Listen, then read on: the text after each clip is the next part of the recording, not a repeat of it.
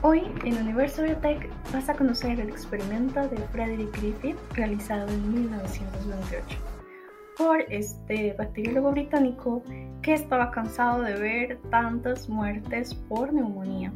Él dijo, bueno, tengo que hacer algo, podría hacer una vacuna para combatir esta enfermedad que es tan grave, una enfermedad que afecta a los alveolos, afecta a los pulmones y cuando no es tratada puede inclusive causar la muerte.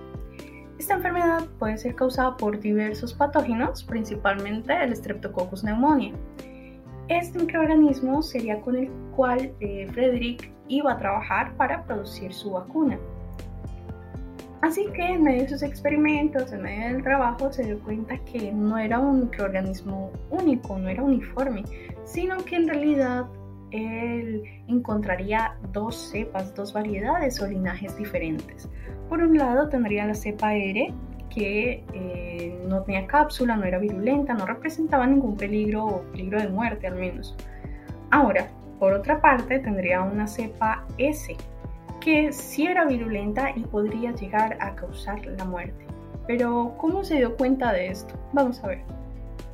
Bueno, Primero tomó la cepa R, que eran unas bacterias o colonias bastante rugosas que no tenían cápsula y cuando las inyectaban el ratoncito pues eh, esperaba, pasaba el tiempo y el ratoncito, mm, como si nada, no desarrollaba los síntomas de la neumonía y sobrevivía.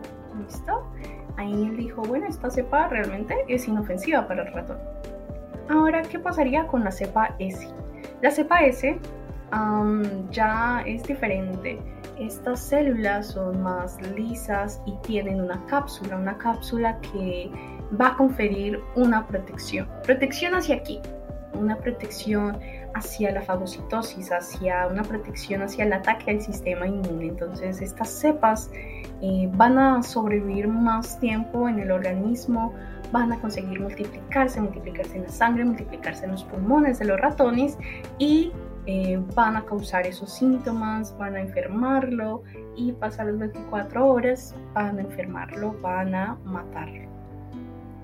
Entonces, pues ahí eh, Freddy concluyó, la cepa S realmente es la cepa que causa la enfermedad, es la cepa virulenta y la letal con la que debo trabajar para hacer mi vacuna. Y para hacer vacunas hay muchos métodos, entre esos la inactivación del patógeno, en este caso sería la cepa S. Y para inactivarlo, ¿el qué hizo? Voy a utilizar fuego, a utilizar el calor.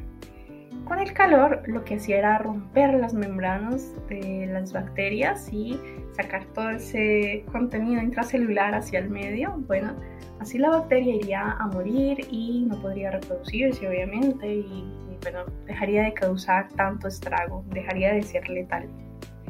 Ahora, ¿será que esa teoría era cierta? Pues efectivamente, él puso el calor, mató las células, las inyectó en el ratoncito, pasó el tiempo y, eh, bueno, realmente el ratoncito no se enfermó y continuó con vida.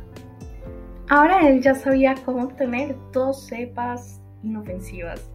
Primero tenía la cepa R, que por sí misma ya era inofensiva, era inocua y ya a la cepa S podría inactivarla, podría matarla, ¿cierto? Ya tenía esas dos cepas inofensivas, que por separado ya había demostrado que no mataban al ratoncito. Pero ¿qué pasaría si mezclaba esas dos bacterias, entre comillas, inofensivas? ¿Qué pasaría si las mezclaba, formaba un tipo de cóctel? Bueno, eso hizo, las mezcló y las inyectó en un ratoncito. Este ratoncito se enfermó y pasado el tiempo finalmente murió.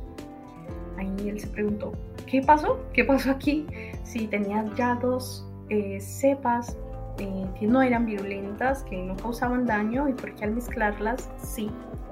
Ahí él pensó, pensó, pensó y llegó a la conclusión que mm, del medio de ese extracto donde estaban las células S muertas, las células virulentas muertas, había un algo, factor transformador, había eh, un factor que transmitía esa virulencia hacia las células vivas, hacia las células R que antes eran inofensivas, bueno, estas iban a tomar ese factor transformador, lo iban a adquirir y se iban a transformar ahora de inocuas a virulentas, ¿cierto? A todo esto le llamó principio de transformación, por el cual una célula o una cepa inofensiva como esta la R podría adquirir del medio algún factor virulento lo que en ese entonces no se sabía que era, era 1928, pero ahora sabemos que se refería al material genético eh,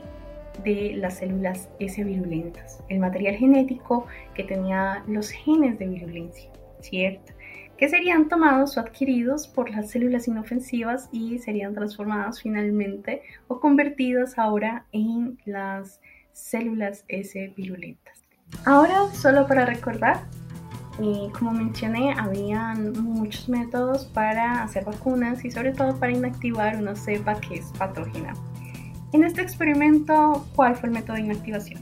Recordando, vemos que era botando fuego, bueno, eh, colocando, sometiendo estas bacterias patógenas en el calor para romper la membrana. Bueno, dicho esto, terminamos por acá. Espero que te haya gustado este video. Si te gustó, dale me gusta, compártelo, guárdalo para verlo más tarde y comenta qué te pareció el experimento.